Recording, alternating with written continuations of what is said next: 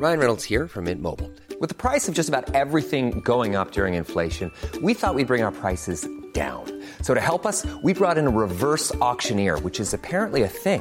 Mint Mobile unlimited premium wireless. Ready to get 30, 30, bit to get 30, bit to get 20, 20, 20, bit to get 20, 20, bit to get 15, 15, 15, 15 just 15 bucks a month. So, Give it a try at mintmobile.com slash switch. $45 upfront for three months plus taxes and fees. Promo for new customers for limited time. Unlimited more than 40 gigabytes per month. Slows. Full terms at mintmobile.com.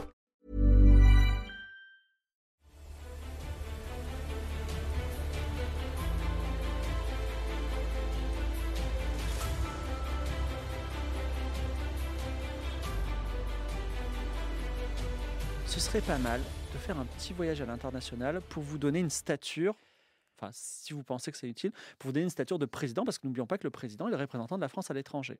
Donc euh, c'est une aventure collective. Dites-moi simplement où est-ce que vous voulez aller et pourquoi? Je vous écoute. Euh, Charles de Spie, je pense que vous avez déjà les idées claires sur le sujet. Ah bah, je peux aller là où mes candidats ne veulent pas aller. Je peux aller en Russie, par exemple, pour établir tu vas aller en un, un dialogue diplomatique. Est-ce que vous me suivrez, chers euh, concurrents et concurrentes? Ah non, mais c'est pas tous, tous au Ah, même endroit. Oui, non, non. C'est pas tous au même endroit. Je vais en... Hmm, je vais... euh, Non, parce que j'ai déjà parlé de la Russie, du coup. Je vais aller aux États-Unis. Aux États-Unis, c'est parti. Ok. Alors ça c'est ok. Euh, Églantine. Euh, J'irai en Finlande, je pense. En Finlande, très bien. Euh, Peut-être euh, fou, Nicolas? Je vais en Allemagne, bien sûr, rencontrer le chancelier Olaf Scholz pour lui dire tout ce que je pense de sa politique. Très bien. Euh, et vous? Euh, je... hum, Au Danemark. Au Danemark, d'accord. Donc pas loin d'Églantine. Mm. Alors, Charles de Spie, euh, tu vas faire ce voyage et tu gagnes l'admiration de cet entrepreneur euh, start-upper français. Et en plus, tu gagnes, un- tu as une de tes voix devient militante Ah, très bien. Voilà. Incroyable. pour ton voyage à Ah, l'international. je vais renfermer un bobo chez moi, ils vont péter un câble. Alors, pour ton voyage euh, en, en Allemagne et notamment euh, pour parler Europe, tu gagnes, euh, tu as le choix entre gagner un étudiant ou un bobo. Je te laisse choisir. Oh, je vais gagner un étudiant. Un étudiant, c'est parti. Églantine, pour ton voyage dans les pays scandinaves, tu gagnes, tu, un de tes, un de tes- une de tes voix devient militante. N'importe laquelle? Et toi aussi, pour ton voyage dans les pays scandinaves, voilà. Et Vous l'avez joué safe quand même en Scandinavie, hein, je tiens à vous dire. euh, Non, mais ils sont bien. et, euh, Ils sont très très bien. Alors que nous commençons Ils ont gardé leur couronne. notre, deux- notre deuxième débat, donc un débat où, encore une fois, vous allez pouvoir voter, euh, vous le chat et uniquement vous, sur, euh, sur le, bah, pour, pour les, euh, comment s'appelle, pour, les, pour les, les voix qui seront gagnées. Il y a pas beaucoup de voix, il y a un peu plus de voix qu'au premier, euh, qu'au premier vote. Donc, vous, comme le disent les présentateurs, euh, Brognard et Rothenberg, tout peut changer avec ce vote. Votez bien. Euh, Est-ce que vous, je vous donne un petit peu les sondages, les sondages, comment dire, au niveau des votes. On a Charles de Spie qui est devant, oh, Paul Jacques qui est vraiment un tout petit peu derrière, euh, Nicolas qui est un tout petit peu derrière et Églantine qui est un tout petit peu derrière. Vraiment, vous n'êtes pas quasi à égalité, mais presque. Voilà. Et ce nouveau débat commence. Êtes-vous, enfin, il vient traiter de l'Europe. L'Europe et les relations européennes. C'est un débat très technique, mais c'est la dernière émission, on ne pouvait pas ne pas en parler. Êtes-vous pro-européen ou pas? Eh bien, on va en parler. Premier exemple, évidemment, on ne peut pas passer outre, l'Europe face à la guerre en Ukraine, Jules de Kiss. C'est un des faits marquants hein, depuis le début de cette guerre euh, en Ukraine, l'unité des Occidentaux et peut-être plus encore des, Européens face à cette guerre, alors que beaucoup d'analystes euh, affirment que Vladimir Poutine misait sûrement sur le contraire, justement sur un effet de tergiversation dont il aurait pu euh, tirer avantage. Mais l'Union européenne a parlé d'une seule voix en organisant très rapidement d'une part des livraisons d'armes et de matériel militaire, et puis en prenant plusieurs volets de sanctions. Le dernier en date, c'était après le massacre de Boutcha, et ça visait le charbon russe. C'est ce qu'expliquait le président du Conseil européen, Charles Michel.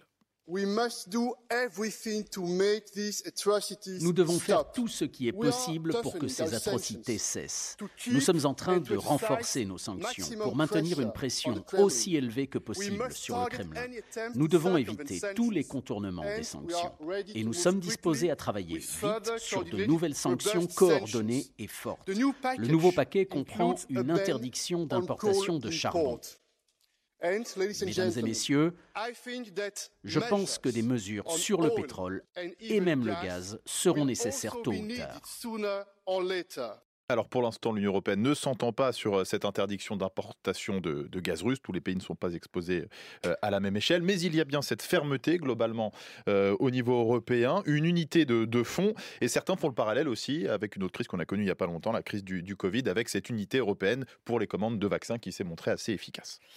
Alors, l'Europe est-elle notre chance? Comment vous, président, vraiment dans 15 jours, il y a encore la guerre en Ukraine, comment vous gérez ça, non pas au titre de la France, mais au titre de la France qui est présidente de l'Union européenne depuis le 1er janvier 2022 Jusqu'au 1er juillet. Jusqu'au 1er juillet. Charles Despy, je vous écoute. Je suis très content que la France préside l'Union européenne, puisque ce sera notre dernier tour euh, dans cette Union européenne que nous allons quitter. Voilà. D'accord. Euh, lorsque Versailles sera roi de France, Oh, et je sur la main du roi, nous allons rétablir une souveraineté de la France. Cela ne veut pas dire que nous serons les ennemis de l'Europe. Nous voulons retrouver une indépendance par rapport à l'Europe, retrouver des règles économiques, des règles politiques et des règles sociales et sociétales et des règles d'immigration qui sont les nôtres et qui ne sont pas imposées par ces autres pays, dont au hasard nos chers et très pesants voisins d'outre-Rhin. Cher le Paul-Jacques Charenton, Oui. avez-vous, euh, vous président, président donc euh, de la France qui est présidente elle-même de l'Europe euh, en 2022, face à la crise en Ukraine, quelle, est votre politique européenne en général et face à l'Ukraine en particulier? Enfin, Face à la crise en Ukraine en particulier. Alors, par rapport à l'Europe en général, euh, de toute façon, nous avons un programme euh, qui innove beaucoup et qui, qui sera un petit peu plus courageux et moins à la solde des riches que l'Union européenne. Donc, il faudra évidemment que parfois que euh, l'Europe s'adapte euh, à nous, entre guillemets. Justement, c'est pas pour rien que j'étais allé au, Danemark euh, précédemment, parce que justement, eux aussi ont su le faire, justement en conservant leur monnaie, par exemple. Il y a toujours moyen de moyenner, quoi, comme on dit. Par rapport à, à l'Ukraine, euh, bah, bien évidemment qu'il faut, euh, qu'il faut euh, continuer à sanctionner, que ce soit, euh, comment dire, les VIP, comme on dit, et, euh, euh, nos, exportations. Par rapport au gaz et au pétrole, euh, je suis euh, peut-être un peu moins, euh, comment dire, euh, je serais peut-être un peu plus euh, réservé. Je pense qu'il faudrait euh, fixer, euh, fixer, fixer des prix quand même et, euh, et à la limite, euh, bien entendu, au niveau de, de nos usagers, entre guillemets, leur prendre en charge afin que, évidemment, nous ne soyons pas dans une impasse avec, des ressources beaucoup trop chères. Mais je pense que totalement, enfin, il y a d'autres moyens de, de sanctionner, de sanctionner les Russes et, et puis surtout, il faut faire attention parce que certes, les Russes doivent être sanctionnés, mais pas, euh, comment dire, à l'avantage des Américains qui, essaient, qui vont sûrement essayer de, de récupérer une part du gâteau derrière. Donc Alors, il faut... je, je me permets de reformuler. Euh, vous imposeriez aux autres pays, par exemple, d'arrêter de prendre du gaz russe, y compris l'Allemagne qui est à un point en Europe et qui euh, se fournit à 33% pour le gaz russe? Euh, non, non, non. Je, je- je pense, non, non, non, je, je- je ne pense pas justement qu'il faut absolument faire un embargo total. Ah, de ce côté-là, je pense qu'il y a d'autres moyens de les Vous sanctionner. parlez d'une décision juste souveraine de la France pour elle-même et pas pour toute l'Europe. Souvent de la France. Non, Vous ben, n'imp- ah, vous n'imposez pas cela d'autres juste à la. France et pas aux autres. Bah, je sais pas. euh, là, vous dites que vous n'imposerez pas à l'Allemagne de ne pas euh, se fournir en gaz russe. C'est flou, Donc là, c'est pas- Charenton. Non, absolument C'est- flou, Pour un Charenton. pro-européen, je trouve ça euh, européen flou. Hein. Bah non, justement, je- la, la consigne, la consigne générale, pour moi, n'est pas de- de- de- d'avoir un embargo euh, systématique. Voilà, liberté pour les, liberté pour les pays et un au politique pro-européenne. est plutôt dans la liberté de, La de liberté, décision de de chaque pas- pays. la liberté de ne pas avoir un embargo systématique, c'est quand même beaucoup de mots pour dire je pas n'ai aucune position sur la situation. Non. même, Parce que ça m'embête. Je vous, La laisse- je vous laisse liberté. répondre à cette petite pique. Je dis juste que sur le point du gaz et du pétrole, Mhm.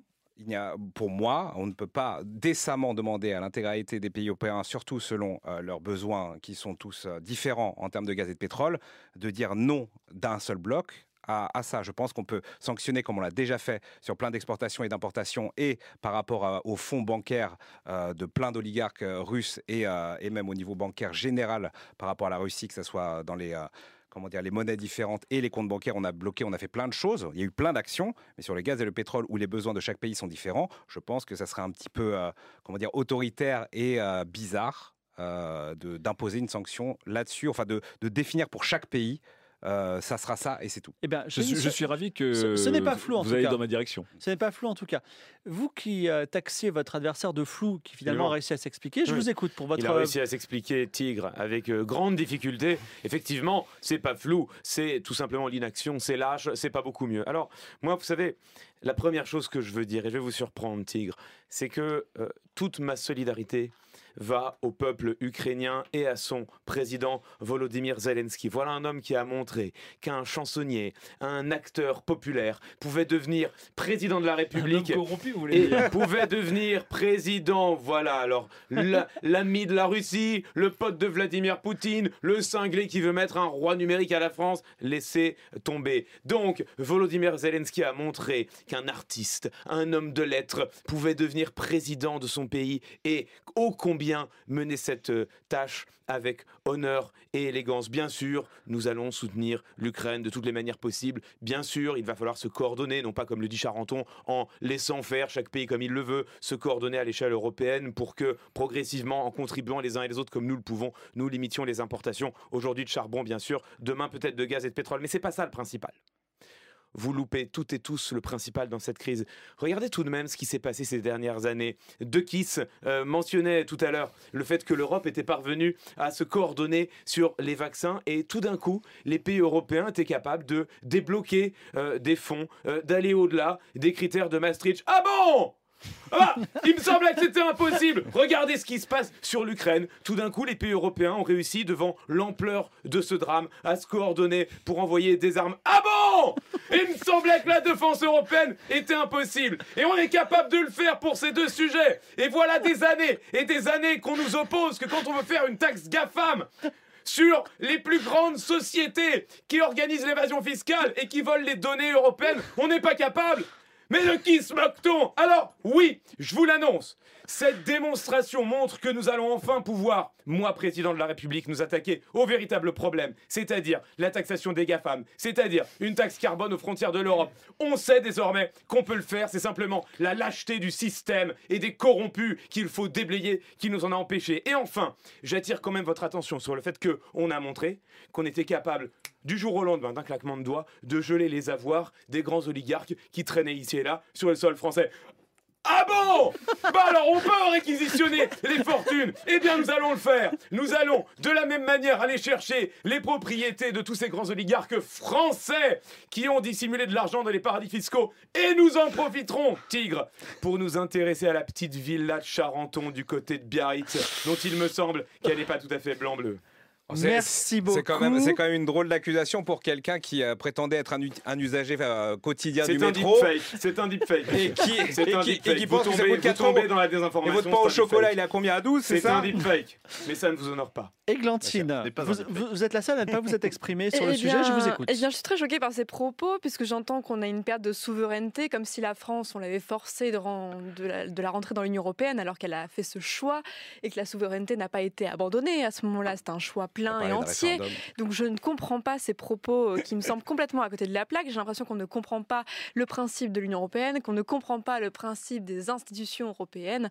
Plus que jamais, nous avons besoin de l'Europe.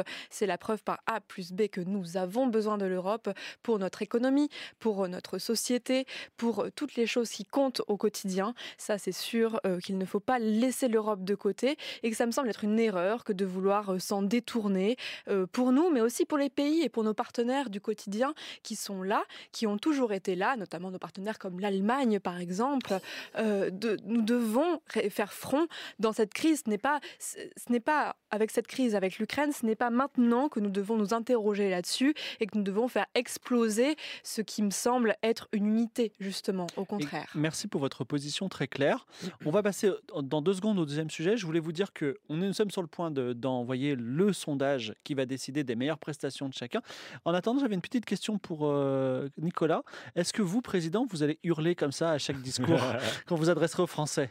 Je m'adresse aux Françaises et aux Français avec passion, Tigre. Cette passion qui manque tant aux unes et aux autres autour de la table. Et je parle notamment de Madame Arnoux, dont les décibels, en effet, ne dépassent jamais un volume minimum et qui peine à, à se faire entendre clairement. Ça, ça, parle quand même très très fort hein, sur nos candidats, mais ça me fait doucement rigoler qu'on soit pro-européen en cas de crise. Hein, voilà, comme vous le dites si ah bien. C'est pro-européen oh, bah, toute l'année, hein, crise euh, ou pas crise. Est là, on est pro-européen, on trouve une solidarité. Je rappelle quand même qu'il y a derrière un autre voisin très gênant qui est le parrain de l'OTAN, qui sont les États-Unis, dont l'impérialisme lui-même nous écrase. Et donc, ah, ce n'est pas votre modèle, les États-Unis, par non, hasard Justement, non. J'étais aux États-Unis pour aller voir M. Biden et lui expliquer que j'essaierais euh, de maintenir la décision de son prédécesseur, qui était une très bonne décision, de Avec sortir de l'OTAN. euh, L'OTAN ne sert à rien, sauf certains intérêts démocrates américains. Sortir de l'OTAN, on est d'accord. Je vous rappelle, j'aimerais bien que l'Union européenne On soit entend aussi... que vous l'aimez bien, votre autre voisin Oh, Poutine, vous l'aimez bien. Souvenez-vous, vous vouliez le faire assassiner. Il y a encore quelques mois, tout d'un coup, c'est devenu votre meilleur ami.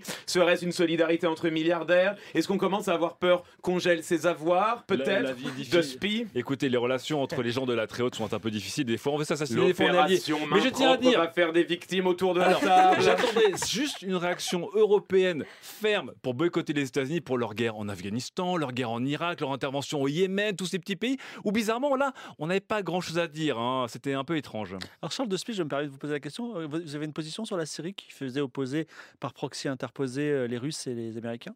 Mais c'était encore une fois, c'était un peu comme l'Iran et l'Irak dans les années 90. C'était des batailles entre deux géants et en fait leur terrain de jeu c'était un pays. C'est ça qui est affreux. Je ne dis pas que euh, il y a un gentil et un méchant. Je dis juste que justement il n'y a pas de gentil et de méchant dans cette histoire et expliquer que les États-Unis sont le gendarme du monde et les sauveurs du monde, et une sorte d'Avengers, alors que la Russie ne sont que euh, une sorte de caricature de dictature froide, etc.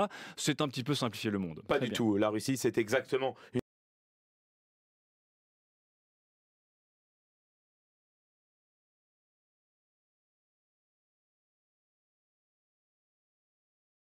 une dictature. Merci faire un peu de thé. Ça nous fait très plaisir, enfin en disant euh, c'est vraiment une chouette émission, voilà. Comme ça, euh, l'émission perdure éventuellement, mais nous abordons le deuxième volet de ce débat européen euh, qui va parler cette fois-ci d'un sujet que vous avez déjà abordé, qui est donc intéressant à aborder naturellement, sur l'Europe de la défense. Vous, président ou présidente de la République, vous êtes le chef des armées. Mais de quelle armée? L'armée française? Une armée française dans l'OTAN? Peut-être une armée française dans une Europe de la défense Jules, explique-nous tout ça. Bah oui, ça c'est un vrai serpent de mer, cette euh, Europe de la défense. Vous le savez sûrement avec la guerre en Ukraine. La plupart des pays européens ont soudainement augmenté euh, les budgets de, la défense. L'exemple le plus marquant, c'est l'Allemagne. 2% du PIB par an consacré euh, à la défense, alors que l'Allemagne était sous-équipée en termes militaires, une conséquence historique de la guerre. Mais donc, tout est amené à changer. Va se poser la question de la collaboration de ces armées européennes à des poids différents, mais qui, mais qui augmentent. Collaboration qui n'est pas gagnée d'avance. C'est ce qu'expliquait sur euh, France Info un expert militaire, Pierre Servant. Il faut rappeler juste que la construction européenne, à l'origine, elle a été faite pour tourner le dos à la guerre, aux deux guerres mondiales. Donc la, la matrice de départ euh, de l'Union européenne, c'est contre la guerre. Toute la difficulté, c'est comment faire pour construire une véritable Europe de la défense sans dupliquer, c'est-à-dire sans avoir des, choses qui soient redondantes par rapport à l'OTAN? Comment maintenir l'OTAN, qui est un outil efficace aujourd'hui, mais sans que l'OTAN euh, empêche l'Europe de la défense d'éclore?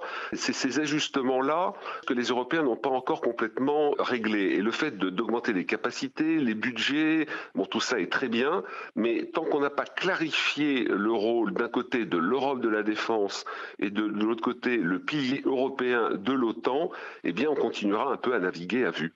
Donc voilà, c'est euh, assez technique, mais c'est très intéressant. La question posée, c'est dans quel cadre est-ce qu'on veut se défendre? De l'avis de tous les experts, la France n'est pas en capacité de subir une violente agression durable, un peu comme celle que, subit l'Ukraine euh, en ce moment. Donc dans quel cadre euh, se défendre? La question voilà, est posée dans le cadre de l'OTAN. Est-ce qu'on reste du coup un peu sous protection américaine ou, dans le cadre d'une défense européenne? Exactement. Je vais revenir un petit peu là-dessus. En gros, la France puissance militaire majeure. C'est, euh, je crois, euh, la cinquième ou la sixième. Nous, on a la dissuasion nucléaire, Voilà. c'est ça qui est très important, Nous la dispo- avec l'Ukraine. Nous disposons de l'arme nucléaire. Nous avons une armée aussi qui est entraînée euh, en- par des opérations, par exemple au Mali. euh, qui Où a la des- France agissait seule d'ailleurs. Voilà, exactement. Parce qu'en fait, il y, a des- il y a des pays, euh, par exemple la Chine, qui dispose d'une armée conséquente, mais qui n'est qui n'est- qui n'agit pas, donc qui n'entraîne pas sur le terrain. Euh, le, donc, est-ce que la France doit être autonome avec son armée et son, sa puissance de dissuasion nucléaire? Est-ce qu'elle doit peut-être collaborer comme elle l'a fait dans le passé avec l'OTAN. Est-ce qu'elle doit créer une force européenne ou est-ce qu'il y a peut-être une quatrième ou une cinquième voie? Quel est votre souhait? Je vous écoute et je vais commencer par vous, Églantine. C'est un plaisir de répondre à cette question en premier, effectivement. euh, euh, effectivement, nous avons une puissance militaire non négligeable. On a tendance trop souvent à l'oublier, mais c'est une fierté puisque ça crée énormément de carrières, de vocations euh, au quotidien. Ça, c'est certain. Mais je pense que la dissuasion nucléaire est effectivement un facteur très important. J'espère, j'espère de tout mon cœur que nous n'aurons jamais, bien sûr, à l'utiliser. Tout est dans le mot dissuasion, bien sûr. Je pense qu'il faut, je crois en l'Europe et je pense qu'il il faut euh, nouer nos efforts communs en faisant une armée effectivement, en fait, en mettant à disposition certaines parties, une certaine partie de notre armée pour l'Europe, mais euh, pas entièrement, euh, mais aider l'Europe et qu'elle doit nous aider en retour évidemment, et que nous mettrons cette dissuasion nucléaire au service de l'Union européenne, aux besoins bien évidemment. Nicolas.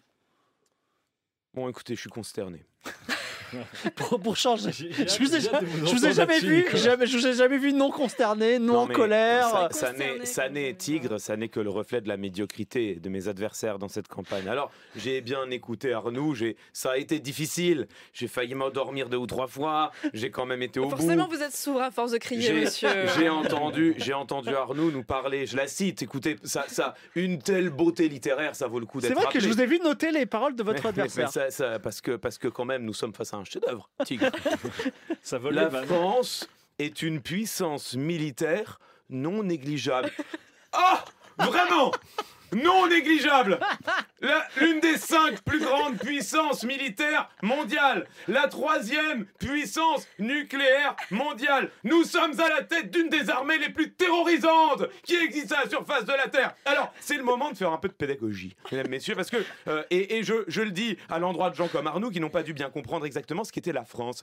Figurez-vous que, ça n'aura échappé à personne, la Grande-Bretagne a quitté l'Union Européenne. Nous sommes désormais la seule puissance nucléaire nucléaire de l'Union européenne. La seule raison pour laquelle personne n'osera jamais toucher un cheveu de l'Europe, c'est parce que nous avons l'arme nucléaire. C'est parce que la France a, pendant des décennies, investi un temps, de l'argent et une énergie considérable à développer cette force de dissuasion. Excusez-moi, je vous interromps, j'ai bien compris votre réponse développée auprès d'Arnaud. Donc, vous, c'est quoi la vision de votre armée? J'étais en train de donner la première étape de mon raisonnement en tigre. La deuxième étape de mon raisonnement est la suivante. L'Union européenne ne peut pas faire comme s'il n'y avait pas une domination de fait de la France sur l'armée européenne. Donc, non, pas de France dans un commandement intégré de l'Union européenne, ça n'aurait aucun sens. C'est la France qui dispose d'un siège au Conseil de sécurité de l'ONU. C'est la France qui a quatre sous-marins nucléaires lanceurs d'engins qui patrouillent les mers et qui terrorisent nos adversaires. Donc,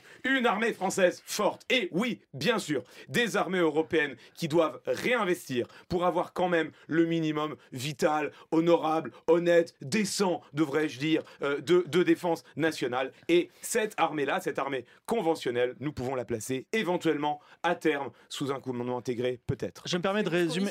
Hein, j'aimerais, je me permets de résumer vos positions. Eglantine, si j'ai bien compris, vous êtes pour une armée française forte, mais également dans le giron d'une Europe euh, consolidée. Donc vous, vous êtes pour une armée française autonome, distincte de l'OTAN et d'une défense européenne, c'est ça? Non, nous, sommes dans l'OTAN.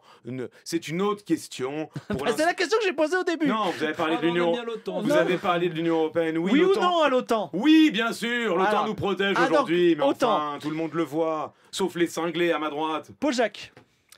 Oui, euh, bah, cet été, nous avons, euh, nous avons une, une, armée forte. Nous avons bien sûr la dissuasion euh, nucléaire, mais surtout, nous sommes, nous sommes français avant tout. Et l'Europe, l'Europe ne doit. Moi, je ne crois absolument pas à cette Europe de la défense. Euh, je trouve que c'est euh, miteux, c'est un mauvais projet, comme l'OTAN est un mauvais projet. Moi, je suis plutôt euh, pour sortie de l'OTAN. Je trouve que c'est voilà, c'est juste un, un, générateur d'embrouille pour faire mousser les Américains. Je pense que ça, ça, ça, nous met dans une situation plutôt inconfortable. Je pense que notre armée notre armée euh, est assez forte, euh, peut s'allier en cas de besoin, évidemment, avec nos nombreux euh, amis européens. Je pense aussi, bien entendu, à la force du renseignement, de la négociation, de la diplomatie, mais en aucun cas, je trouve qu'il serait, pertinent, et sans même en parler à l'Assemblée nationale française, de directement parler de créer un front européen et de repartir dans ces, ces batailles de Je vous remercie, Paul Jacques. Votre position est très claire. Vous, donc... éthique que Charenton a le sens du timing.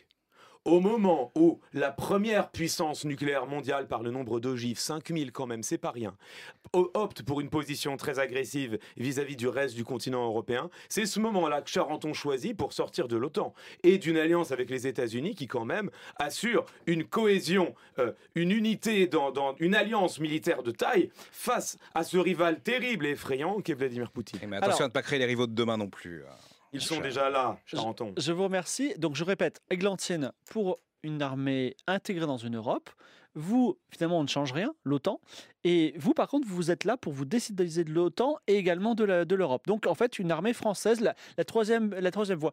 Est-ce que vous, Charles de Spie, vous avez une quatrième voie ou est-ce que vous êtes, on va dire, vous êtes de l'avis d'un de vos adversaires? J'ai une 4.5e voie, bien sûr.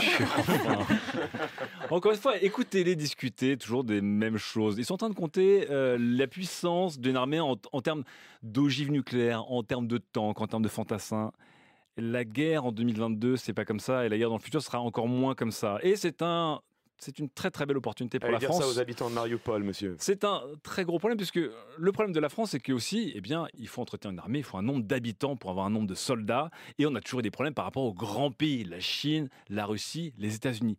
Que se passe-t-il? Quelle est la leçon, quelle est la révolution de ces dernières années sur les guerres? Eh bien, des petits pays peuvent devenir des grands pays par deux moyens. Un, le terrorisme, qui est une manière de faire la guerre. Et le deuxième, par la technologie, évidemment. Les drones, les cyberattaques, la cyberdéfense. Je vous rappelle qu'aujourd'hui, il est plus facile pour un pays de tomber, si on fait tomber ses infrastructures euh, liées à Internet et liées à l'électricité, par exemple, et on l'a vu avec la cyberguerre que se mènent en ce moment la Chine, les États-Unis et euh, la Russie que d'envoyer des ogives nucléaires dont le simple silo qui doit s'ouvrir depuis une montagne secrète quelque part en Oural mettra 15 minutes à s'ouvrir et que je pourrai acquérir en quelques millisecondes.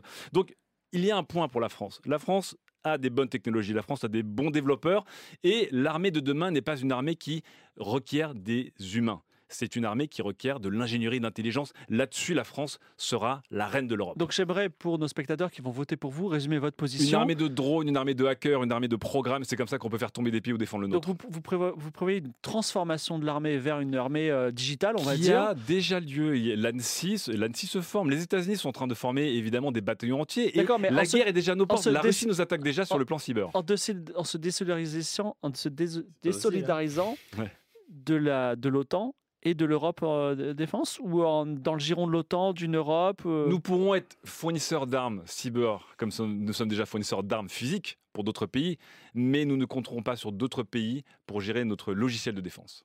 C'est intéressant euh, ce que vous dites de SPI, c'est vraiment intéressant. On pourrait vous écouter, on pourrait presque être séduit par votre argumentation qu'elle mérite de la cohérence. On pourrait l'être. Vous pouvez acheter des actions de mes sociétés. Si, au même moment, jamais de la vie, vos sociétés pourries de milliardaires auxquelles on va venir faire les poches, opération main propre, n'oubliez pas, on pourrait être séduit si au même moment, si au même moment, les fantassins que vous avez tant dénigrés, l'armée conventionnelle que vous venez de mépriser et de balayer d'un revers de la main, si en ce moment même, cette armée de votre ami Vladimir Poutine n'était pas en train de commettre des crimes de guerre en Ukraine, s'il ne se passait pas cela, on pourrait vous écouter. En l'occurrence, votre argumentation, elle est pire qu'ignoble, elle est absurde. Moi, les fantassins français ne mourront pas sous mon règne. Les fantassins français resteront à distance du conflit.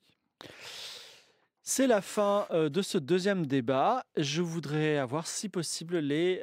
Qu'en pensaient les spectateurs? Pour qui votent-ils Qui a été le plus convaincant ce soir? Je me retourne. Et on a une surprise. Ah. Nicolas Ferial. Nicolas Ferial. Alors, mais oui, mais Paul-Jacques Charenton et Glantine, que fait-on? Moi, j'ai besoin du deuxième. Qui gagne parmi les deux? La régie, dites-moi. Et si vous ne savez pas, euh, ayez un avis euh, subjectif. Au vote, l'unique vote. Je tiens à dire que les trois candidats en tête sont les seuls candidats qui ont dit j'adore l'OTAN et puis ensuite je veux sortir de l'OTAN. J'ai JDC JDR, JDR. Paul Jacques, je vous donne vos voix, sachant que vous gagnez une voix supplémentaire, vous avez dit le. le, le, oui, mais on lui, a, on lui a rappelé son. Mais on lui a rappelé, donc je vous l'enlève aussi, donc vous, ça ne change rien. Qui est le deuxième? Qui est le second? Ça se joue à une voix près pour Églantine Arnoux. Ah, bravo. Oh. C'est donc 100, euh, c'est une voix près, vraiment. C'est voilà. Donc Églantine, vous avez vos trois voix. Voilà. Et euh, le troisième, c'est Paul-Jacques système en place, Charenton. quelle honte.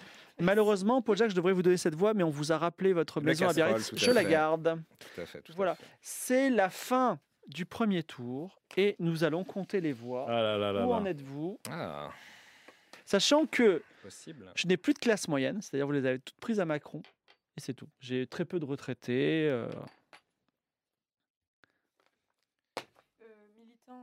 Et euh, vous les comptez, c'est les militants, ils votent pour vous. hein, Non, mais c'est un, c'est un, Oui, un chacun. Chaque voix, c'est 1. 3, 5, 9. Ça, ça compte. Aïe, aïe, aïe. Quel suspense va-t-on avoir? Qui, a- qui en Qui a va, qui va affronter euh, MV 16. 16 voix, 15. 15 voix, 18. 18. 20. Eh bien, on aura... On aura... L'extrême droite numérique versus l'homme Jean-Marie possédé. Bigard contre Jean-Marie Non, Bigard. il y a un truc qui est absolument incroyable, c'est que euh, les gens euh, disent, euh, en fait, on n'a pas simulé parce que, enfin, tu n'es pas Macron, mais on a quand même eu l'extrême droite en finale contre. euh, voilà, Bah là, c'est pas la Macronie du coup. Je suis vraiment, vraiment pas Macron. Ouais, mais je- tu- bah, politiquement, tu te rapprocherais de qui? Euh, bah, euh, c'est plutôt, c'est plutôt des idées. euh, Mais tu, terroir, tu serais un ça Zelensky ou pas? Non, c'est un, c'est un Beppe Grillo en fait. Donc c'est des idées de gauche radicale, mais euh, matinées d'antisystème et, et, et un peu de, de, de- un peu de scepticisme. D'accord. Donc, on va, on va préparer le deuxième tour qui sera arbitré par Jean Massier, qui va. Ah. Donc, dans lesquels vous allez exposer vos programmes. On va vraiment parler de vos programmes. Et vous pourrez dire votre programme est nul parce que ceci, cela. Ça va durer un quart d'heure. 20 vache. minutes, même un peu plus si vous avez des choses à dire. vous avez vu que Léo Salami, c'est pas rigolo. hein. Ah oui. donc, euh, il va pas bouger. J'avais demandé à avoir Guillaume Play. Voilà. Et à la moitié, donc à 22h15 environ, on va lancer un sondage Twitter qui va dire c'est qui- pour qui, qui sera le président de la France. En tout cas, ce ne sera pas une présidente, je suis désolé. Et, euh, Misogynie évidente. ouais, misogynie. Y a encore On une paye, on paye présidente. 5 ans de règne, Madame Macron. On paye 5 ans de règne. Est-ce que, je peux- est-ce que je peux émettre une, une demande pour la régie? Oui. Est-ce qu'on pourrait ramener une bouteille d'eau? On va te Ah, ramener une bouteille d'eau tout de suite. Et Formidable. euh, tout le monde, sauf moi et Jules aussi, donc vous allez sortir, vous pouvez aller en régie, vous pouvez Bah, manger de la hein, pizza d'accord. tranquillement. Voilà, tu, ouais, tu, tu, Pizza. tu- tu peux Sauf sortir. si tu me demandes de rester, mais sinon Pizza je sors Non, tu- sors, voilà.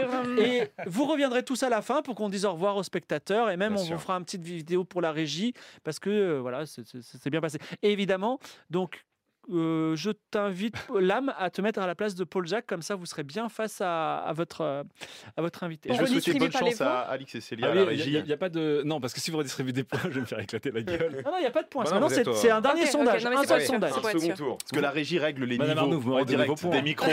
Et donc euh, j'imagine que quand Contre notre quelques ami actions, on aurait pu négocier.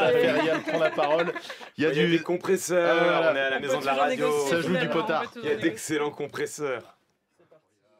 Incroyable. Attends, du coup, hop. C'est à toi, je pense. Il y a une petite pause là?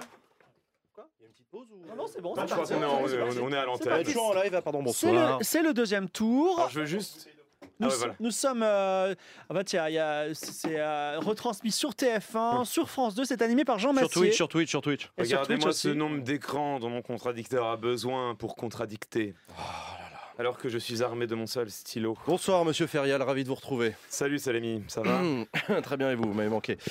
Bonsoir, bonsoir à toutes et à tous et bienvenue dans ce euh, grand débat. Les téléspectateurs l'attendaient. C'est la finale de cette élection présidentielle entre deux candidats qui vont euh, échanger, débattre face aux téléspectateurs, aux internautes pour pouvoir euh, leur permettre de se faire leur propre opinion. Nous avons donc Nicolas Ferial du Mouvement pour la volonté du peuple. Bonsoir. Bonsoir.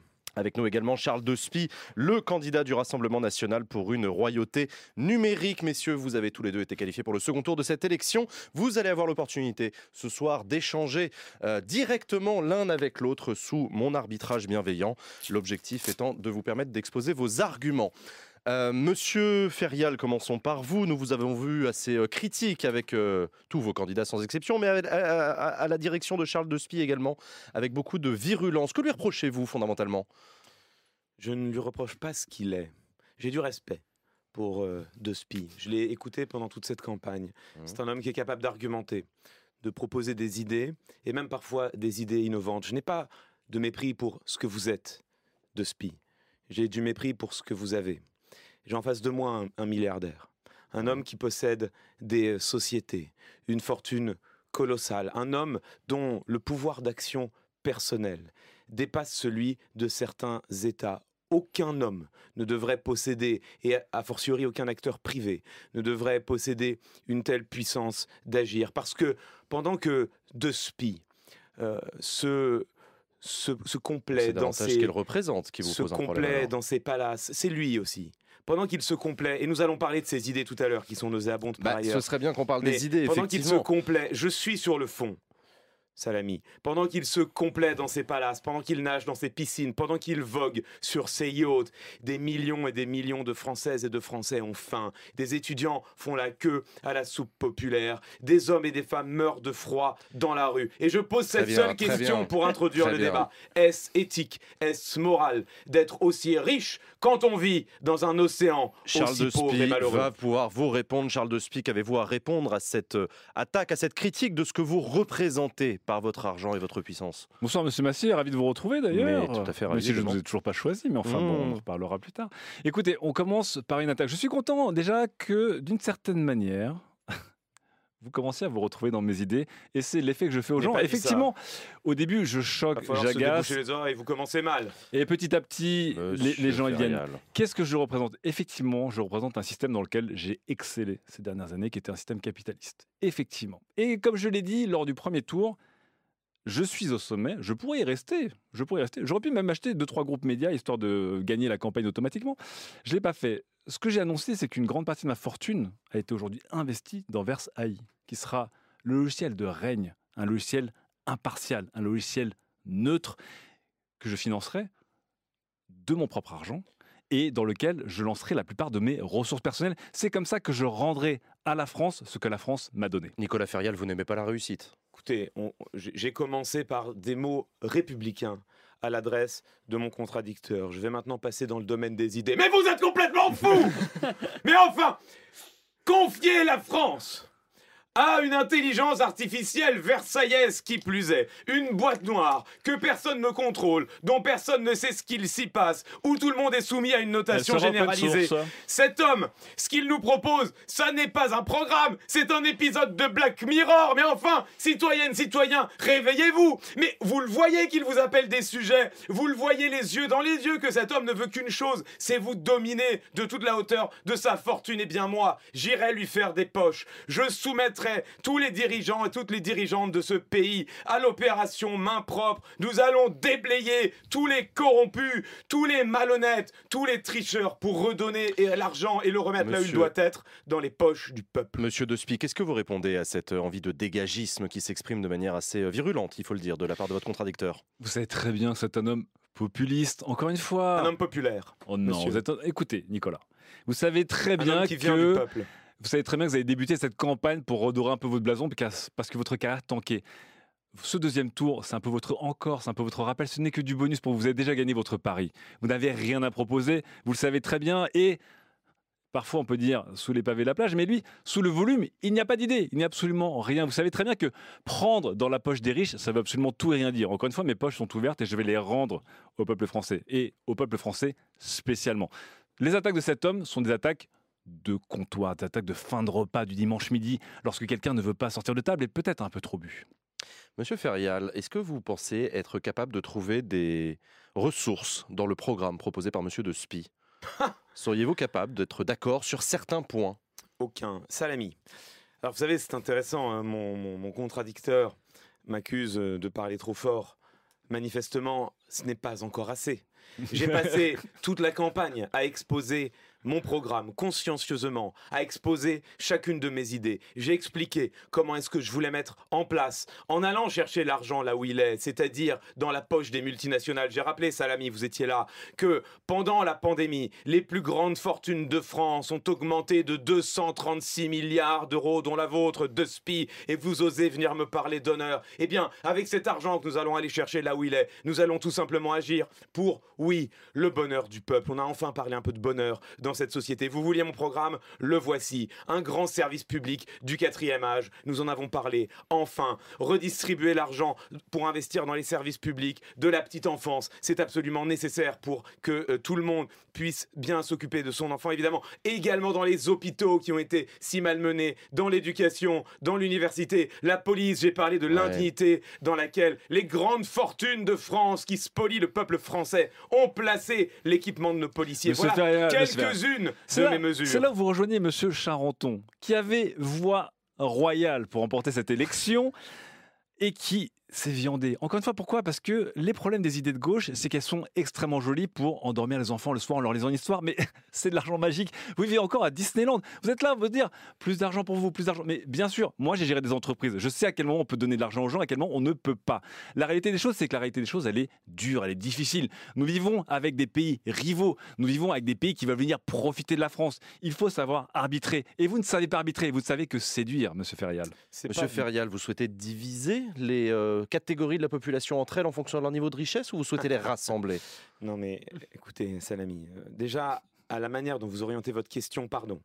Je pense que votre intégrité peut être questionnée. On sent où Elle va penche- très bien, mon on intégrité, monsieur Ferial. Répondez votre à ma question. Votre Répondez à ma question. penche du côté de votre porte-monnaie. Parce que vous aussi, question. vous savez, avec votre salaire à six chiffres, On l'est que tous, si oui. je mets en place ma politique, vous en pâtirez. Et c'est bien normal. Pas non c'est pas avec moi que vous débattez, Salami. monsieur Ferial. C'est pas avec moi Non, que vous débattez. je ne veux pas diviser la population. Au contraire, je veux la réunir. Regardez-les, ceux-là, les riches avec leur, leur sourire sardonique, qui sont bien heureux d'avoir précisément divisé la population en catégories artificielles. Euh, les pauvres contre les classes moyennes, qui sont un peu moins pauvres, qui sont un peu moins pauvres que les classes moyennes supérieures, et tout ce petit monde s'entre-déchire aux élections. Alors que la véritable division, c'est entre les oligarques qui ont confisqué le pouvoir et l'argent des Français et le peuple qui mérite de retrouver sa souveraineté et la pleine jouissance de ce qu'il produit. Voilà la réalité, monsieur Despy. Voilà ce à quoi vous vous opposez de toutes vos forces. Monsieur Parce Despy. que ça n'est rien d'autre que votre système que j'attaque frontalement et pas seulement moi. Moi et les millions de personnes dont je porte la voix.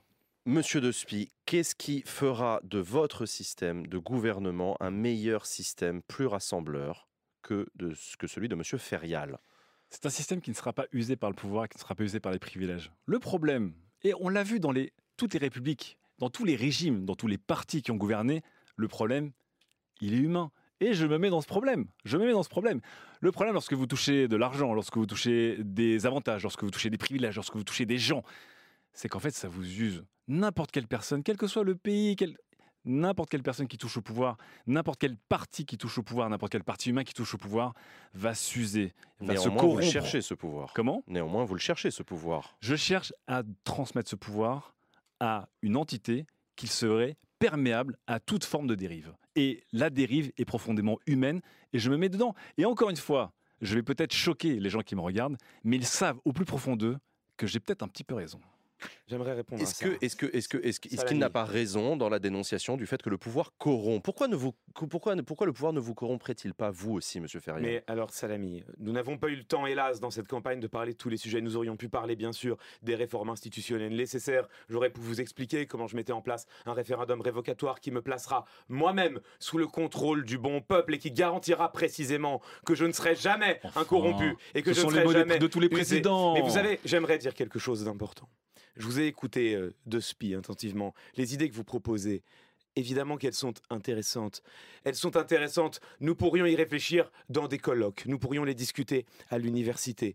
Mais pour intéressantes qu'elles soient et séduisantes qu'elles puissent être éventuellement, les mettre en œuvre serait terrible. Car ce que vous proposez, je vous ai écouté attentivement, ça n'est rien moins que l'abolition de la politique. Et je le dis, je regarde. L'abolition de la politique. Je regarde les Françaises et les Français dans les yeux et je leur dis si cet homme est élu président de la République, il l'a dit, vous l'avez entendu, ce sont ses mots, il confiera le pouvoir à une entité supérieure qui le conservera. Si vous élisez cet homme aujourd'hui, vous abolissez la démocratie, vous abolissez la politique et rentrez dans l'âge de l'esclavage administratif et numérique. S'il vous plaît, concitoyennes, concitoyens, pesez votre bulletin de vote. Choisissez de rester dans un système qui est celui de la souveraineté populaire et pas dans un système qui est celui Et de la et maintenant- de et souveraineté maintenant, on défend les systèmes existants. D'un coup, euh, les, les systèmes que vous critiquiez. J'ai toujours dit avec que je m'inscris- Moult décibels, tout d'un Souvenez- coup, au bon dos. Souvenez-vous de comme souvenez-vous de comment j'ai commencé la campagne et de ce que j'ai dit à Salami. J'ai toujours dit que je m'inscrivais dans le système de la Ve République. Cette entité supérieure à laquelle vous voulez euh, transmettre le pouvoir, en quoi est-ce qu'elle garantit l'incorruptibilité des politiques? Qu'est-ce qui, garantit à ceux qui vous les éliront qu'on pourra euh, échapper à, d'autres types de pouvoirs? Deux systèmes. Le premier, open source. Le deuxième, gouvernance hybride. Le premier, c'est-à-dire que le code de Versailles sera à disponibilité de tout le monde. Ça ne veut pas dire que tout le monde pourra euh, Le modifier. modifier. Versailles. Mais tout le monde pourra déjà voir comment Versailles euh, fonctionne. La deuxième chose, gouvernance hybride. Qu'est-ce que ça veut dire? Ça veut dire que toutes les décisions prises, toutes les micro-décisions prises, c'est-à-dire les appels à l'euro près, la nationalité, la sécurité, les jugements, etc., seront consultables dans un patchlog gigantesque, une sorte d'immense blockchain de décisions administratives et juridiques qui sera à la disposition de tous les citoyens et citoyennes françaises. Et quand je parle aussi de gouvernance hybride, c'est qu'évidemment, il y a toujours une couleur politique. Je défends des idées. Je ne suis pas quelqu'un qui est transparent comme de l'eau et qui jette euh, tout dans, dans du code. Il y a une couleur dans le code et je suis d'accord là-dessus. Le code va s'exécuter de manière neutre, mais selon une couleur. Je serai la main du roi, et si le RNRN l'emporte, évidemment, telle la cour du roi, nous serons là pour conseiller le programme. Si un autre parti l'emporte, ce parti deviendra le conseiller, l'aristocratie de cette, de cette euh, intelligence Et Qu'est-ce que artificielle. vous répondez à M. Ferial qui vous parle de dépolitisation?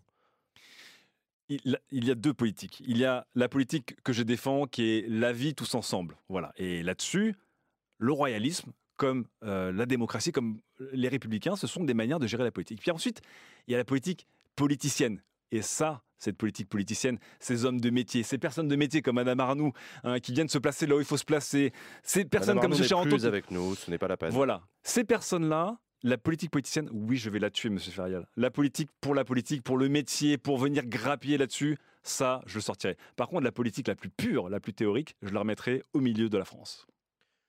Monsieur Ferial, on va arriver dans la fin de cet euh, échange. Est-ce que vous avez de derniers arguments à faire valoir à Monsieur Despy qui vous écoute? Absolument. Premier argument pour faire remarquer le paradoxe dans lequel s'enferme M. De Spie. Il parle d'une république usée par les privilèges et il nous explique que tout son système repose dans la constitution d'une grande entité qui sera open source.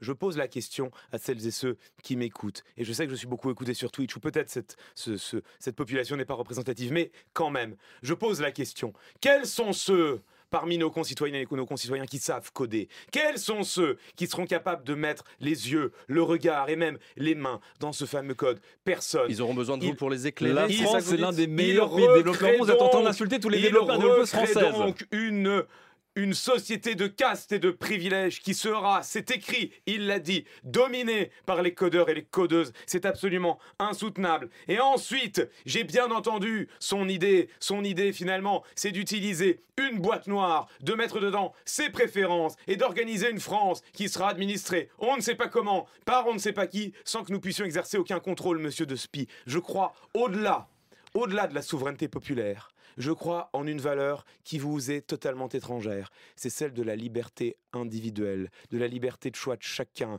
Et derrière vos atours libérales, vous n'êtes rien d'autre qu'un esclavagiste déguisé sous les habits rassurants du code numérique. C'est terrible. Monsieur Despy, vous opposez à cet esclavagisme qui vous est euh, reproché. euh, L'idée quoi? De lutter contre un leader éclairé qui pourrait se transformer en tyran? C'est ça que vous, ça que vous défendez? Alors évidemment, les gens qui, comme M. Ferrel qui n'y connaissent rien en code, et je ne leur en veux pas parce que encore une fois, nous sommes sur une transition. Je vous rappelle que je mettrai le code comme LV2 dès le CM2. Une jeune génération comprendra de mieux en mieux le code, comme la jeune génération d'aujourd'hui comprend le numérique. Et je parie sur l'avenir. Évidemment, je ne parie pas comme sur les gens comme M. Ferrel qui pensent encore que leur dernière référence du code, c'est Skynet de Terminator 2. C'était en 1991, M. Ferrel.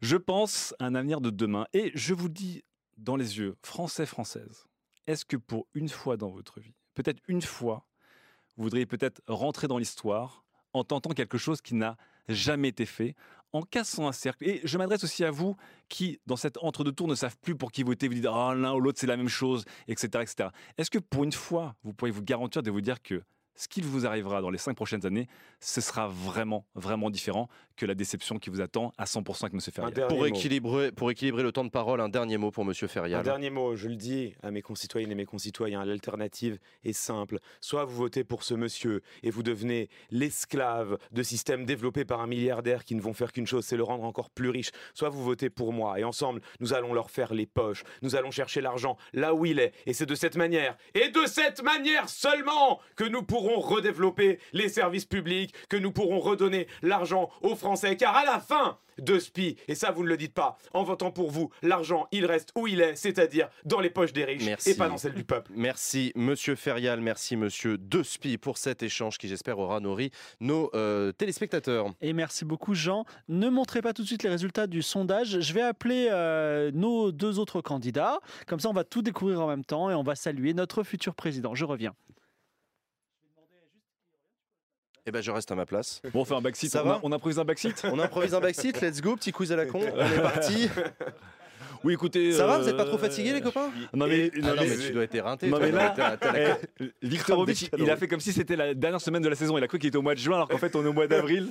Mec, c'est pas c'est pas vendredi, c'est mercredi, tu vois. On peut mettre une chaise en plus. hein. Oh, on va se serrer. Il y a un micro en plus. Alors, nous allons euh, découvrir ensemble. euh, J'arrive, j'ai- vous inquiétez pas, il y a une chaise qui arrive. Nous allons découvrir ensemble le, le grand vainqueur de ce soir. J'espère. Oh. Est-ce que vous avez passé un bon moment Ça vous plaît? C'était intense quand même. C'était hein. intense. Ouais. intense, ouais. Les sujets choisis étaient coton, pour pas dire autre chose. Moi, je, hein. je C'était, voyais tous, je voyais tous aller sur internet en catastrophe. En mode, Ah ouais, la, la défense de l'Europe, là, j'ai eu un spasme. Je t'ai vu. Je l'ai envoyé des SMS ou. Ouais, alors, Ça non mais. à cœur En fait, on peut pas. Malheureusement, en fait, le président, c'est vraiment le responsable des armées, mais on pouvait pas le faire à la première émission. Voilà, et, euh, et puis on considérait que vous étiez les meilleurs, donc euh, voilà. Alors, on va découvrir, euh, roulement de tambour, le résultat euh, du sondage. J'espère qu'il n'y aura pas de bug de faute d'orthographe. Il va apparaître derrière nous, alors faites-nous découvrir. Et. Incroyable! Oh c'est la mort là de là, la c'est une belle France. histoire. La France a élu Jean-Marie Bigard. Voilà. Alors moi personnellement, alors cher président, moi je suis pas un spécialiste de la politique, mais ça veut dire quoi quand un Nicolas Ferial est élu? Ça veut dire que euh, j'ai à moitié triché, parce que, enfin triché non, mais ça veut dire que je suis rentré euh, dans, dans le débat avec un, un- un personnage qui était censé être très ancré populiste, et euh, au cours de l'émission, il, est quand- il a quand même viré très de gauche radicale. Ouais, ouais, ouais. franchement, franchement, au début, je croyais que t'étais un peu euh, droite, euh, droite familiale, tu vois. Ouais. Non mais j'ai assumé, tu vois, j'ai assumé sur, sur les vaccins, j'étais anti-vax, euh, sur l'Europe, euh, j'ai- j'étais anti-européen, enfin je l'ai je l'ai assumé. Mais un, François, un Nicolas Ferial pourrait être élu en France aujourd'hui? Bah euh... Bah je non, sais mais- pas. ouais, Bah, ça dit quelque bah, chose de l'importance des mots aussi en politique. Enfin, tu vois, c'est le, le côté très verbeux, le, le fait de faire des coups d'éclat, ça aussi, Bah, ça le- fonctionne L'histoire de Coluche, quand même, enfin, tout à toute proportion gardée, et avec tout le respect que j'ai eu pour Coluche, c'était quand même parti comme une blague qui a commencé à tourner extrêmement sérieux. Et Coluche, qui avait un programme aussi beaucoup de punchline, ça avait aussi séduit beaucoup de gens qui étaient dans le ras-le-bol, euh, et qui à un moment avaient voulu dynamiter la fourmilière euh, aussi. Non, mais ce qui est vrai, et c'est un, un truc euh, que, que je disais quand j'ai débriefé le, le précédent Game of Thrones, où en fait, moi, depuis le début, j'étais parti en me disant, bon, la position de Trublion, elle a aucune chance d'être élue par nature.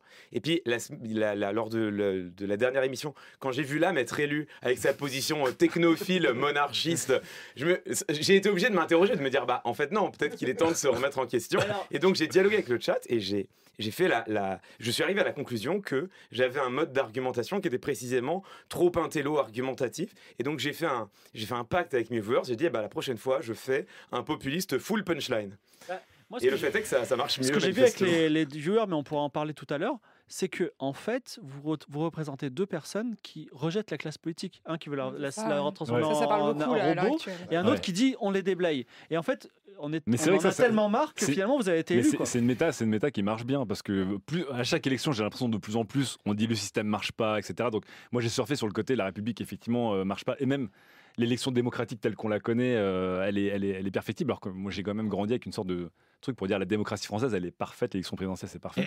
Et en ce moment, comme ça, vrai, revient, c'est ça que- revient, euh, c'est rediscuté, il y a un tabou qui tombe, euh, Ouais, on a et, surfé et dessus. vous, et vous venez rappeler le fait qu'il y a une prime à la radicalité. Dans Ouais, le monde dans lequel on vit aujourd'hui, la mesure, la complexité, la subtilité n'ont plus leur place. Donald Trump est un bon exemple. Hein. Donald Trump est un excellent exemple. On en a aussi en Europe ailleurs et on en a aussi certains en France. C'est, ça nous rappelle que être, avoir des positions extrêmement fermes et très très peu ouvertes au compromis, à la, enfin, voilà, la subtilité au travail politique, euh, même, même au travail argumentatif, en réalité, bah, voilà, on vit dans ce genre de monde aujourd'hui.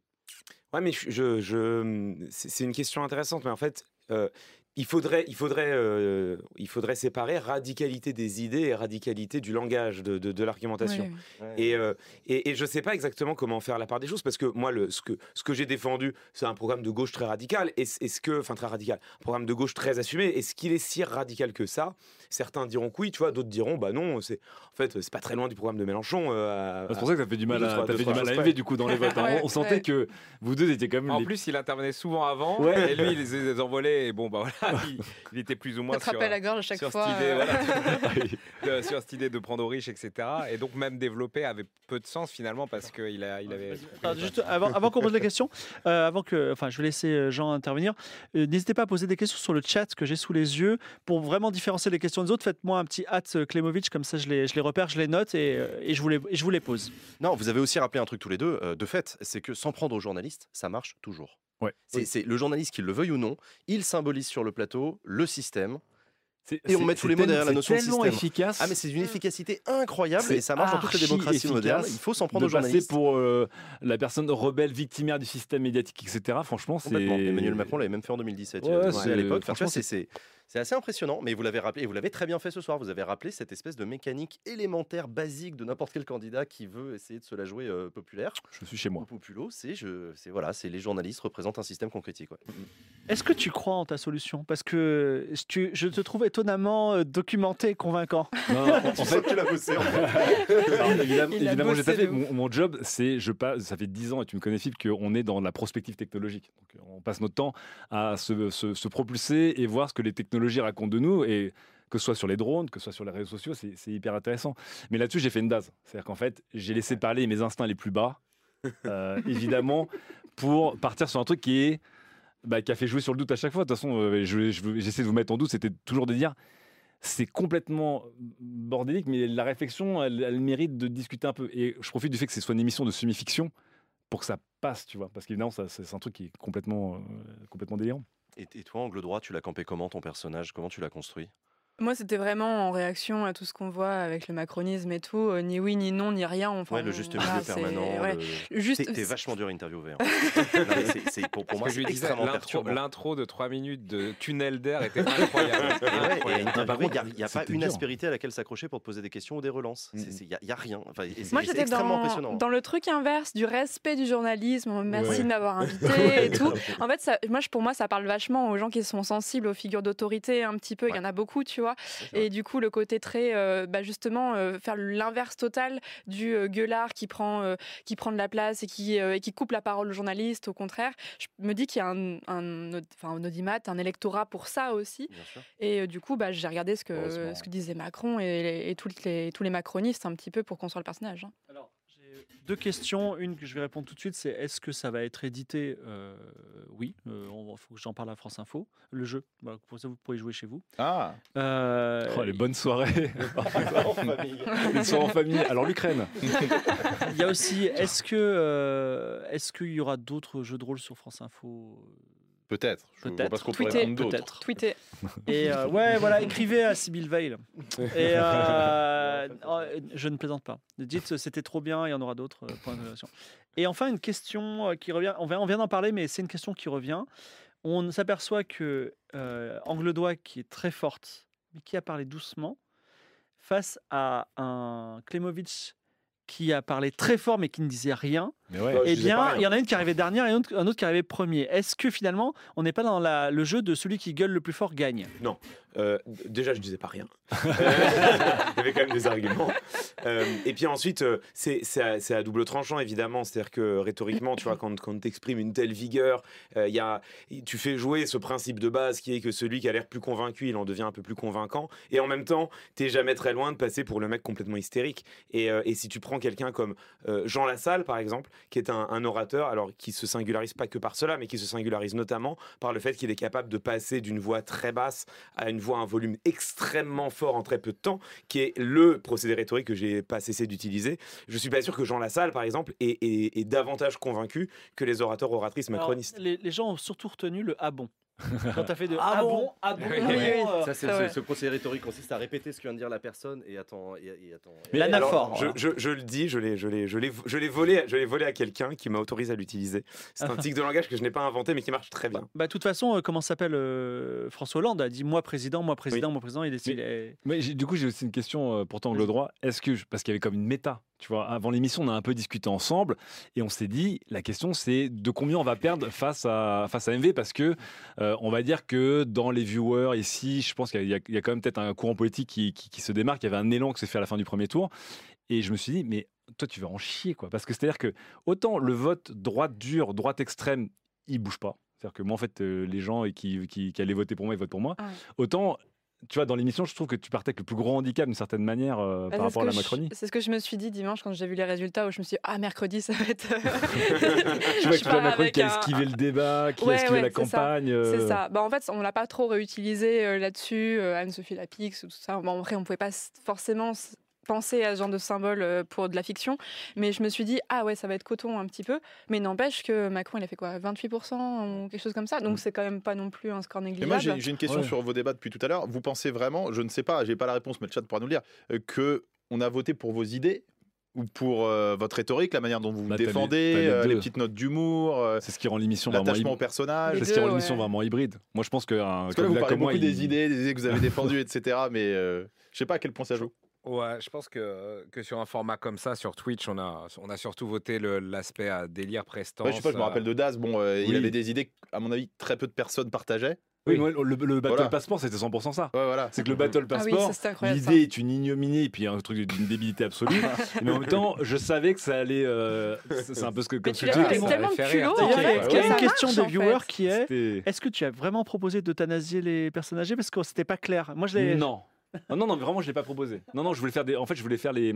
J'ai pas eu le temps de le dire, mais tu sais, t'as les- t'as des sortes de résidences privées, mais en fait, ce sont des trucs de riches aux États-Unis, où ils ont des sortes de des, des résidences derrière barrière Ouais, avec ouais. des petits vieux qui sont dans des piscines, des clubs, qui font du yoga, du machin, mais il faut avoir les moyens. Les autres, ils sont devant Amazon et c'est ce que je voulais montrer, mais j'ai pas eu le temps de détailler. C'est que tu as une autre vieillesse aux États-Unis qui continue à travailler après la retraite parce qu'ils n'ont pas assez de retraite. Et tu vois des camping-cars, des parkings entiers de camping-cars devant Amazon pendant les heures de pointe, c'est-à-dire Thanksgiving à Noël, où tu as des retraités qui vont continuer à bosser à moitié. Quoi. À quel point est-ce que, à quel point est-ce que la présidentielle là qu'on vient de vivre en France, elle vous a inspiré? Vous, vous l'avez suivi, vous avez regardé des débats à la télé, il y a des trucs que vous avez repris ou en fait non, vous êtes resté sur un truc que vous aviez déjà avant, un truc préconstruit? Avec Fibre, on a vu la diff par rapport aux épisodes d'avant un peu. Ah ouais? Au On fur et à mesure que la présidentielle que- avançait? que, euh, C'est ce qu'on disait, non? Ouais, en fait, il y a surtout, sentait que- euh, le, le- le truc qui a vraiment euh, changé, c'est quand il y a eu, euh, quand il y a eu la, la guerre en Ukraine. Et tout de suite sur nos, notre WhatsApp de création, on s'est dit est-ce qu'on en parle ou pas? Ouais. Voilà. Et euh, c'est toujours et on en a parlé, ce qui est difficile. Voilà. C'est euh, et euh, la même chose quand on a parlé des, des migrants morts en mer, alors qu'il y avait un Da- Daz à la table qui dit euh, voilà. Ouais, c'était mais on l'a fait parce qu'en vrai si tu le fais pas tu, tu le feras jamais quoi et parce que demain Twitch sera plus une radio privée une chose aussi c'est il y a une question est-ce que si une femme avait joué ton rôle on l'aurait pas traité d'hystérique tout de suite? Est-ce qu'en fait finalement Si, tu as joué un rôle qui est que uniquement, si, uniquement masculin? si. En fait, c'est c'est une, c'est une- alors tous ces, toutes ces questions-là, je crois que c'est des questions auxquelles on peut pas répondre. Je, je répondrai en disant que oui, peut-être. C'est euh, une femme, on, on le sait, c'est des, stéréotypes qui circulent et, euh, et, qui- et qui pèsent sur chacune et chacun d'entre nous dans la société. Une femme qui s'énerve, on a tendance à dire qu'elle est hystérique. Un homme qui s'énerve, on a tendance à dire qu'il a du caractère. Mais il y a des contre-exemples, tu vois. Si tu prends une Christiane Taubira, par exemple, tu regardes Christiane Taubira à l'Assemblée nationale pendant les débats sur le mariage pour tous, elle est hyper vindicative. Elle parle hyper haut, elle engueule les députés avec qui elle interagit. Personne n'a dit d'elle à Elle, elle- l'époque elle est comme par, ouais, elle est comme sauvée par une verve et une classe euh, Ouais. qui fait qu'elle elle peut marcher sur cette ligne-là. Moi, je me rappelle surtout en 2007. Ségolène Royal, Ouais, la colère, la colère ouais. saine de Ségolène Royal, on s'est foutu de sa gueule. Ouais, tu vois, de elle ouf. avait pas le Et droit à la colère, c'est parce que c'était hein, pas on n'avait hein. pas le droit à la colère, Parce que Ségolène c'était Royal. et parce que c'était pas Je pense à la même chose. Et euh, juste sur les interviews que j'ai faites moi, faut pas croire aussi, mais j'ai évidemment joué un rôle ce soir. Il y a plusieurs types d'interviews politiques qui existent. Non, non, je te jure, bah, toi, je t'ai déjà interviewé. Mais justement, c'est ce que j'allais expliquer aux gens, c'est que ce soir, je me suis énormément inspiré des interviews à la Jean-Jacques Bourdin, qui est un journaliste très particulier d'RMC, très à l'américaine dans l'agressivité et dans le fait de ne pas laisser euh, quoi que ce soit à son, à son interlocuteur pour pas laisser s'endormir. C'est un des rares à faire ça, Jean-Jacques Bourdin, avec cette méthode-là. Je me suis aussi inspiré de, de, Morand, euh, qui a une méthode très particulière de se tenir, y compris physiquement, de prendre de haut son invité pour le forcer à sortir ses tripes. Et ça, ce n'est possible que quand le rapport de force est favorable en faveur du journaliste et du mmh. média dans lequel il s'exprime. Quand le politique vient comme un petit chat parce qu'il a besoin de s'exprimer à un million d'auditeurs, le journaliste a le droit de se comporter comme ça. Ce n'est pas possible ailleurs, ce n'est pas possible dans Backseat, ce n'est pas possible parce que le rapport de force est défavorable. Et donc ça, il faut bien comprendre que l'indépendance des médias, ça se travaille aussi. Et c'est comme ça que vous le voyez. C'est quand vous voyez des journalistes être impertinents que vous savez que le politique a accepté de venir parce qu'il y a de l'audience derrière et parce que vous, vous êtes là. Donc voilà. Écoutez vos journalistes aussi, poser des questions, vous verrez un peu comment ça marche. C'était incroyable ce, débat, ces questions du début. J'ai surtout aimé le début avec MV qui il est arrivé, il était dans les cordes. Non, mais c'était très bien. la, la, plus dure des quatre, la plus dure des quatre, c'était pour toi. Alors, t'étais dans les cordes pendant 3 minutes non-stop. Ouais, ça c'était très pour toi. On a, ils ont fait un chat, ils ont fait un, un, un poll, un, sondage sur le Discord. Euh, est-ce qu'on vote plus pour la personnalité ou pour les idées? 60, À 70%, ils ont répondu la personnalité. La personnalité. Donc, euh, mais, euh, c'est une émission. ce qui, par ailleurs, pardon, c'est pas s'il faut. et, assez proche de ce qu'on observe. Hein. Quand tu regardes les travaux de sciences politiques, il y a une, une, grande part de la variance qui est déterminée par autre chose que les idées et les propositions, que ce soit la sympathie du mec, l'héritage familial, et surtout même les traits du visage. Surtout présidentiel. Parce que justement, quand tu vas passer au régional, au législatif, etc., tu recommences à lire des programmes. Mais là, c'est enfin, c'est ah, complètement ah, les, programmes, il y en a énormément de personnes qui ignorent les programmes. et à cet égard, on peut voir ce que la stratégie de Marine Le Pen depuis plusieurs mois maintenant, qui joue énormément là-dessus, sur l'aspect de sa personnalité, à s'adoucir, à jouer la, candidate de l'apaisement par rapport à Emmanuel Macron, qui aurait monté des Français les uns contre les autres. Et ça, c'est tout sauf un hasard. Mais les chats, enfin, on peut citer plein, plein d'épisodes. Euh, Marine Le Pen, c'est vraiment l'exemple le, même de cela. Quand on regarde le TikTok de Marine Le Pen, dessus, on trouve des, vidéos de ses chats, des vidéos d'elle qui pousse la chansonnette et des vidéos d'elle où elle esquisse des pas de danse. Et en fait, aujourd'hui, le résultat, c'est que Marine Le Pen, elle est hyper populaire chez une part importante de la jeunesse mm. qui l'accueille comme une, femme cool, en ignorant totalement son héritage euh, politique et ses propositions actuelles. Elle se montre toujours sur des photos avec plein d'autres gens aussi. Jamais toute seule, en surplombant sur son Insta, c'est assez frappant. Est-ce que euh, le chat demande, est-ce que tu t'es inspiré d'un personnage existant euh, pour ton personnage, toi? Il y avait Elon Musk. C'est-à-dire, euh, bah, je l'ai mis, en photo ici, mais il est magnifique. Voilà, euh, c'est-à-dire que vraiment c'est le, solutionnisme des start C'est vraiment de dire, euh, en fait, il suffit d'avoir une solution à tout, un manque évident d'empathie, une, grande intelligence mécanique, je pense. pardon. Et aussi sur la disruption, c'est marrant parce que c'est un, des mots-clés de la Macronie, tu vois, le disruptif, mais la disruption, c'est vraiment un truc qui, euh, qui fait que ce sont des, par contre, je suis plus partagé là-dessus, ce sont des gens qui n'ont aucune forme d'attachement à des systèmes ou à des traditions. C'est-à-dire qu'à un moment, s'ils disent, bah, la tradition ne marche pas, on passe complètement à autre chose et ça ne les choque mm. pas, tu vois. Et ça, je me suis vachement inspiré, aussi parce que je me suis dit, c'était le seul moyen de survivre c'était de jouer, de mettre en, en porte-à-faux par rapport aux autres candidats, de dire vraiment, si vous voulez vraiment un truc différent et vous interroger là-dessus, euh, votez pour moi. Mais sinon, euh, ouais, je, pense que Musk, c'est un bon, euh, c'est une bonne inspiration. Est-ce que tu crois un minimum dans tes propositions? Parce que, en fait, je dois dire quelque chose c'est que moi déjà quand je t'écoutais, je dis, moi je suis pas, je suis pas con, tu vois. il y a des tas de gens, enfin il y a des tas de, n'oublions pas que les gens ont voté pour toi quand, enfin là où il y a eu un retour de vague, c'est quand tu as dit, il faut tuer Poutine. il y a vraiment des gens qui ont dit, en vrai c'est vrai. Genre j'ai vu, j'ai vu ça dans le chat, j'ai vu des gens se retourner en disant, mais, on oui, tu on a eu un semi-warning là-dessus. Hein, le moment de flottement dans le studio. déjà sur le plateau, je rappelle qu'on a eu un, on a débriefé, on a discuté un peu avec Twitch derrière, etc. Mais là-dessus, c'était effectivement, c'était aussi vachement inspiré de ces gens-là qui ont, qui, pour qui en fait tout est simple. C'est-à-dire qu'en fait, euh, euh, quand Elon Musk dit bon, en fait, Twitter ça marche pas, bah, la solution c'est d'acheter des parts et de devenir l'actionnaire principal. Tu vois et en fait, la vie c'est simple. Et, et euh, d'envoyer des solutions aussi radicales ou graves au tac au tac, parce qu'évidemment, assassiner un dirigeant, ça a des conséquences dramatiques sur des années des années. Mais ce sont des, des, manières de penser qui sont, qui sont très, très. comment dire Qui sont. un problème, ouais, sont très solutionnistes. comment dire Solutionnistes extrêmes. Et, il, fallait, il fallait grossir le trait. En fait, je me rendais pas compte à quel point euh, ça, allait, euh, ça allait marquer. Mais aussi parce que en fait, les autres personnes autour de la table n'osaient pas prendre des décisions à ce moment-là, donc, donc Ken par exemple, et, euh, ça s'est joué là-dessus. Mais c'est quelque chose que moi j'avais déjà entendu hein, dans des conversations, dans des trucs. Enfin, c'est quelque chose qui se disait entre exactement. Toi. Ouais, c'est truc que en truc de repas, mais justement le. Souvent, ces gens-là n'ont aucun filtre. Et donc, ce qu'ils balancent sur leurs réseaux sociaux, ce qu'ils balancent en public, c'est ce que tu te balances entre potes autour d'une autour bière. Oui, donc on a fait cette émission. Euh, bah merci pour euh, à France Info de nous avoir fait euh, confiance et merci à Jules aussi d'avoir. Merci à ma direction. merci à Jean. hein. Oui, alors, la- alors notez que la- on n'a jamais, on n'a jamais vraiment parlé. Enfin, j'en ai parlé un peu dans mes propres débriefings, mais la direction euh, Clément, tu me confirmeras. La direction de France Info a tout de suite dit oui. Oui. C'est vrai. Ils n'ont pas dit euh, c'est quoi Twitch. Ils ont dit oui. Non. Tu vois. Ils ont dit on n'a pas complètement compris ce dont tu nous parles, mais ça a l'air cool. Voilà, c'est ça. Et, euh, et c'est vrai qu'il y avait euh, il y a une problématique qui est des médias institutionnels à parler à- de politique. Tu en sais quelque chose, Jean? Et euh, voilà, si toutefois on doit continuer à faire des jeux de rôle en collaboration avec Radio France ou France Info en particulier, ce seront probablement des jeux de rôle sérieux et pédagogiques. On va peut-être pas forcément faire les législatives parce que c'est un peu ennuyeux. chiant, je crois. Voilà, j'osais pas le dire. Euh, non, non. Vachement intéressant, les législatives. Non. C'est le spin-off, spin-off. On réfléchit un peu. euh, Enfin, il y a Fredo qui va dire, ah, il faut pas leak, mais euh, on réfléchit un peu à un, un jeu de rôle judiciaire, voilà, où euh, avec euh, procureur, avocat, juge, comme ça, on montre bien comment ça fonctionne. ah bah, ah bah, en, Tu en vrai, on pense à toi. hein. Bah, Euh, let's go, voilà. moi je reviens. hein. Mais c'est comme si on invitait Usul ici, parce qu'on a dit Usul, il est trop fort. Si on a été angle droit à, à un jeu de rôle judiciaire. Non, mais, Attends, euh, faut que je rebosse, hein, parce que là les cours ils sont loin. hein. il- faut un minimum, il faut, euh, il faut, il faut qu'il y ait quand même. euh, Je l'ai senti sur fois. l'Europe là, quand ils ont parlé de l'Europe, j'étais en mode mais cours putain, ça revient plus. voilà. Mais euh, et donc euh, et puis euh, voilà. Sinon, euh, on peut retrouver sur ta chaîne Jean Massier l'émission Backseat pour avoir encore plus de décryptage politique, c'est ça? Ouais. Et demain soir, on reçoit Sandrine Rousseau, euh, la candidate éliminée de la primaire des écolos, qui viendra nous débriefer sa présidentielle. Ça promet. Oh, ça va être intense. C'est demain soir à 19h, ça va être fou. D'accord. Sur euh, twitch.tv slash Jean Massier. Alors, euh, avant de se quitter, euh, déjà, vous voulez rajouter quelque chose ou pas? Non, tout va Non, bien bah, merci, hein. Avant de se quitter, Oui, on va merci, faire la, merci. la si, je voulais juste dire un truc. ouais, beaucoup- Merci. merci. beaucoup. Et moi, ça m'a fait poser plein de questions sur comment est-ce qu'on se forme au débat euh, Oui. en tant que, en fait, prendre de la place dans un débat euh, à public euh, sur des sujets sérieux comme ça.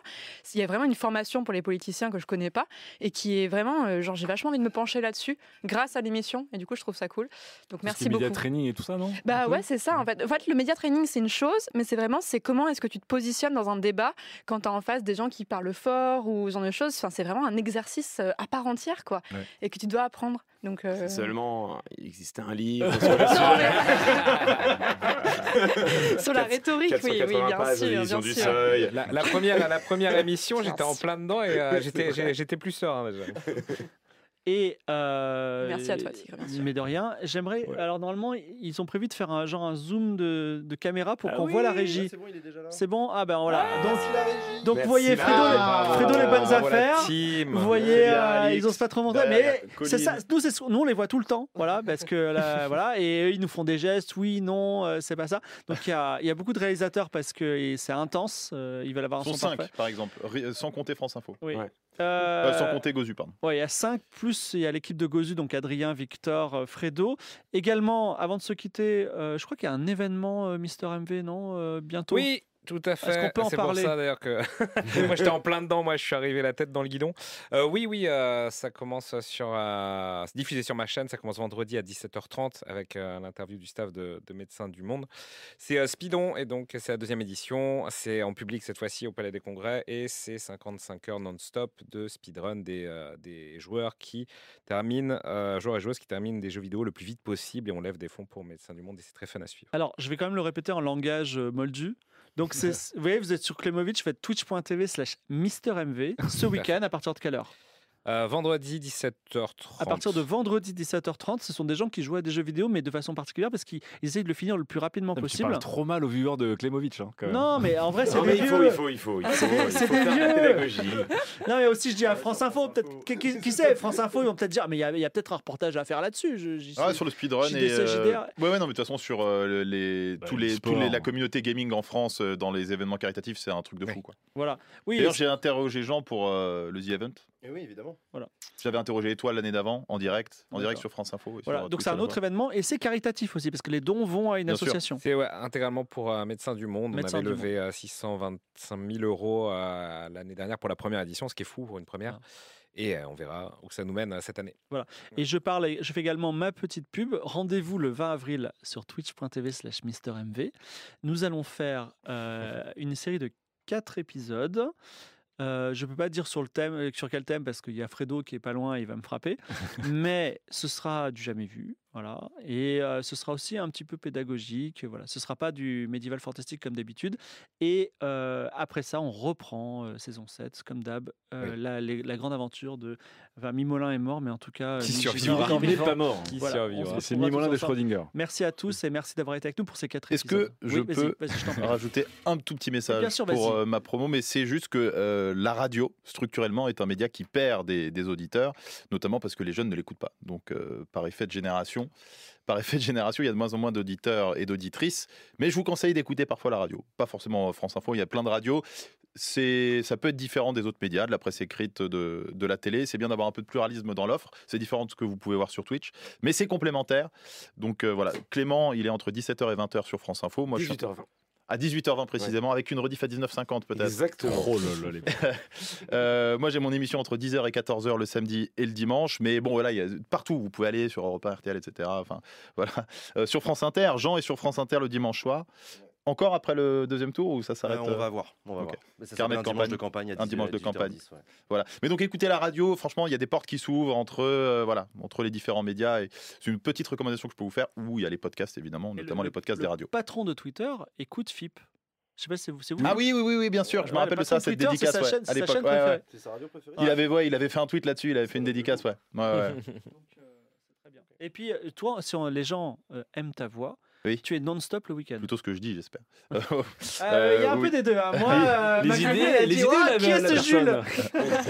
Il ne laisse- personne indifférent. Entre 10h et 14h, euh, ouais, voilà, le week-end. Merci, merci à tous, merci, on vous fait plein de bisous et euh, soutenez-nous voilà, pour qu'on continue le plus longtemps possible. ciao. À bientôt. Bisous, bisous. Merci. Ciao.